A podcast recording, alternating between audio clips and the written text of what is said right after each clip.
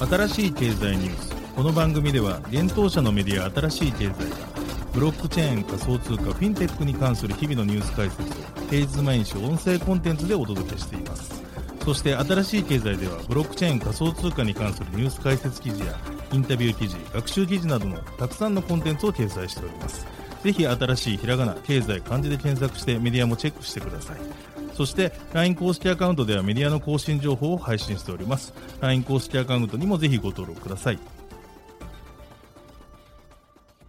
この番組は株式会社フィナンシェの提供でお送りします。フィナンシェはスポーツチームやエンタメプロジェクト、DAO などのトークンを購入して支援ができる新しいクラウドファンディングサービスです。サッカー J リーグ、野球、バスケなどのプロスポーツチームをはじめ映画やアイドル、インフルエンサーなど100以上のプロジェクトのトークンがフィナンシェで購入できます。さらにトークン購入者はプロジェクトに応じたキャンペーン参加や NFT などの特典も。ぜひ iOS や Android でフィナンシェのスマホアプリを入れて新たな応援体験を味わってください。あなたの夢がみんなの財産になるフィナンシェ。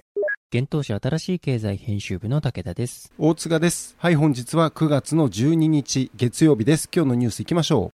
う。スクエニがオアシスのバリデーターにブロックチェーンゲーム開発も視野。DBS 銀行がザ・サンドボックスと提携、メタバースで ESG 課題に着手。FTX オルタナティブ投資企業スカイブリッジの株式30%取得。FTX グローバル、レイブンコインとフラックスを無期限先物で取り扱いへ。タイ大手銀行のカシコンとアユタやディファイプロトコルフォワードに出資。一つ目のニュースいきます。ゲーム特化ブロックチェーンのオアシスは、スクエア・エニックスが21の初期バリデータの一社として参加することを9月12日に発表したというニュースです。また、スクエア・エニックスはオアシスチェーン上でゲーム開発をする方針であることも発表しました。なお、オアシスの初期バリデータには、バンダイナムコ研究所、セガ、ユービーソフト、ネットマーブル、ウィーメイド、コムトゥスといった国内外の大手ゲーム会社やイールドギルドゲームズ、MCH、クリプトゲームズなど Web3 ゲーム会社が参加しています。スクエア・エニックスのブロックチェーンエンターテインメント事業部担当執行役員である斉藤氏は、新しい技術から新しいエンターテインメントは生まれると常日頃から考えており、ブロックチェーンや NFT は弊社としても非常に注目している技術です。日本初かつゲーム専門のチェーンであるオアシスブロックチェーンのバリデーターとして他のゲームコミュニティやプロジェクトとともに参加できることを嬉しく思っております。Web3 ゲームに対する共通の熱意を持つ私たちにとって重要なパートナーシップであり、世界中のゲーマーのための全く新しいプレイ体験の創造を促進できる知見を得ることを楽しみにしていますとリリースでコメントしています。オアシスのディレクター森山氏は長く世界的に愛されるゲームや IP を複数持ちながら Web3 領域にも挑戦されているスクエア・エニックス様に参加いただくことはブロックチェーンゲームのマスアダプションを目指すオアシスにとって大変嬉しいことです。今後はゲームでの協業も通じて日本にとどまらず世界のブロックチェーンゲーム産業を共に盛り上げていけることを楽しみにしておりますと説明しています。なお、オアシスは今年7月にトークンで約25億円調達したことを発表しています。新しい経済編集部はオアシス代表の松原氏へ取材を行いました。21のバリデーターが決まりましたが、改めてどのようなブロックチェーンゲームインフラにしていきたいと考えていますか？本格的なマスアダプションに向けて大手 IP ホルダーさんも乗りやすい仕組みにしております。ゲーム用ブロックチェーンとして世界で一番使われるものにしていきたいです。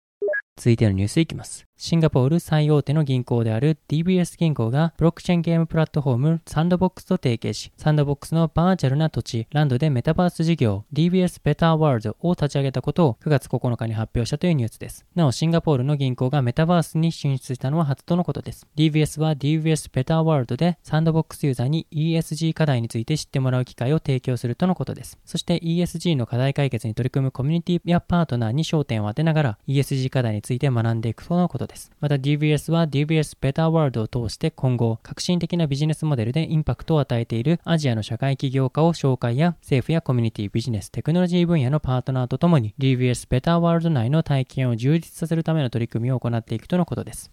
続いてのニュースいきます。暗号資産取引所などを運営する FTX のベンチャーキャピタル部門 FTX ベンチャーズがスカイブリッジキャピタルの株式30%を取得することを9月9日に発表したというニュースです。オルタナティブ投資企業であるスカイブリッジキャピタルは主に上場前のレーターステージのベンチャー企業への出資を2005年より実施しています。なお両社はここ数年複数の協業やパートナーシップを締結しています。スカイブリッジキャピタルは FTX ベンチャーズからの出資を受けて企業の成長促進と新プロダクトのローンチのための運転資金をさらに獲得していくとのことです。また、スカイブリッジキャピタルは調達資金の一部を使って4000万ドル、約57億円相当の暗号資産を購入し、長期投資として企業のバランスシート上で計上し、保有する予定とのことです。なお、同社は市場環境に関わらず、高収益性と無借金性を維持しているといいます。スカイブリッジキャピタルの創業者でマネージングパートナーであるアンソニー・スカラムッチ氏は、FTX 創業者で代表のサムは、スカイブリッジの将来と相乗効果のある素晴らしいビジネスを構築してきた先見性のある人物です。2005年の創業以来、当社の事業は進化をし続けてきました。ブロックチェーンに多く投資しながら多角的な資産運用会社であり続けます。とリリースでコメントしています。FTX のサム・バンクマン・フリード氏は、私たちは暗号資産に関連する投資活動において、スカイブリッジと緊密に協力し、また暗号資産関連以外の有望なな投資についても彼らと共に取り組むことを楽しみにしていますとコメントしております。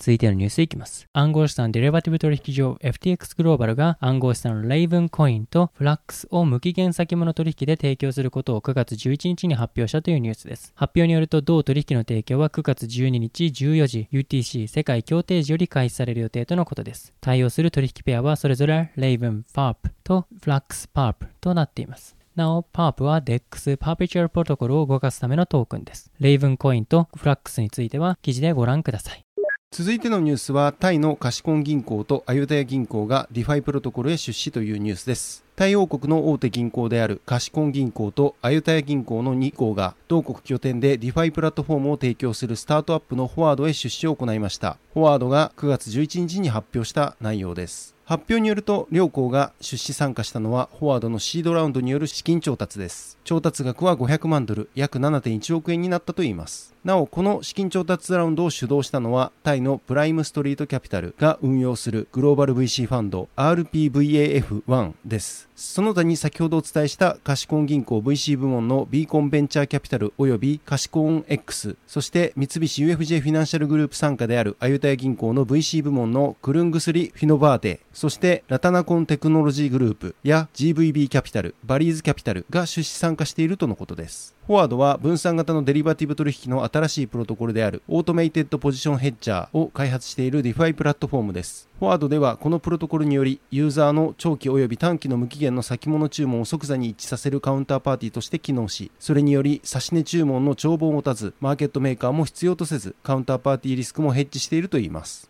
なお、フォワードは今年5月にも資金調達を実施しており、5月時点で企業評価額は5000万ドルでした。また4月にはタイや東南アジアの主要なテクノロジー、ビジネスメディア企業のテックソースと提携しています。フォワードの共同創業者兼 CEO のチャノン・チャラツティクル氏は、タイがイノベーションとテクノロジーの中心地になる希望があると信じています。新しい才能を支援する準備ができている投資家がいるのです。今回のシードラウンドの終了は私にとってチームの潜在能力を最大限に引き出し、組織を成長させ、タイを欧米諸国と同様にイノベーションの国として際立たせるための大きな挑戦の始まりです。と述べています。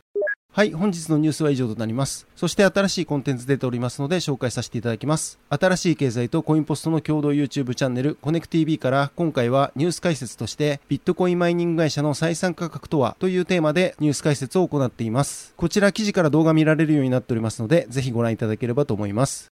はい、このように私たち新しい経済編集部ではブロックチェーン暗号資産に関するニュースを平日毎日ラジオで配信をしております。本日ご紹介したニュースコンテンツなどはすべてサイトの方に上がっております。ぜひサイトの方も見に来てください。新しいひらがな、経済、漢字で検索して見に来ていただければと思います。それでは本日はありがとうございました。ありがとうございました。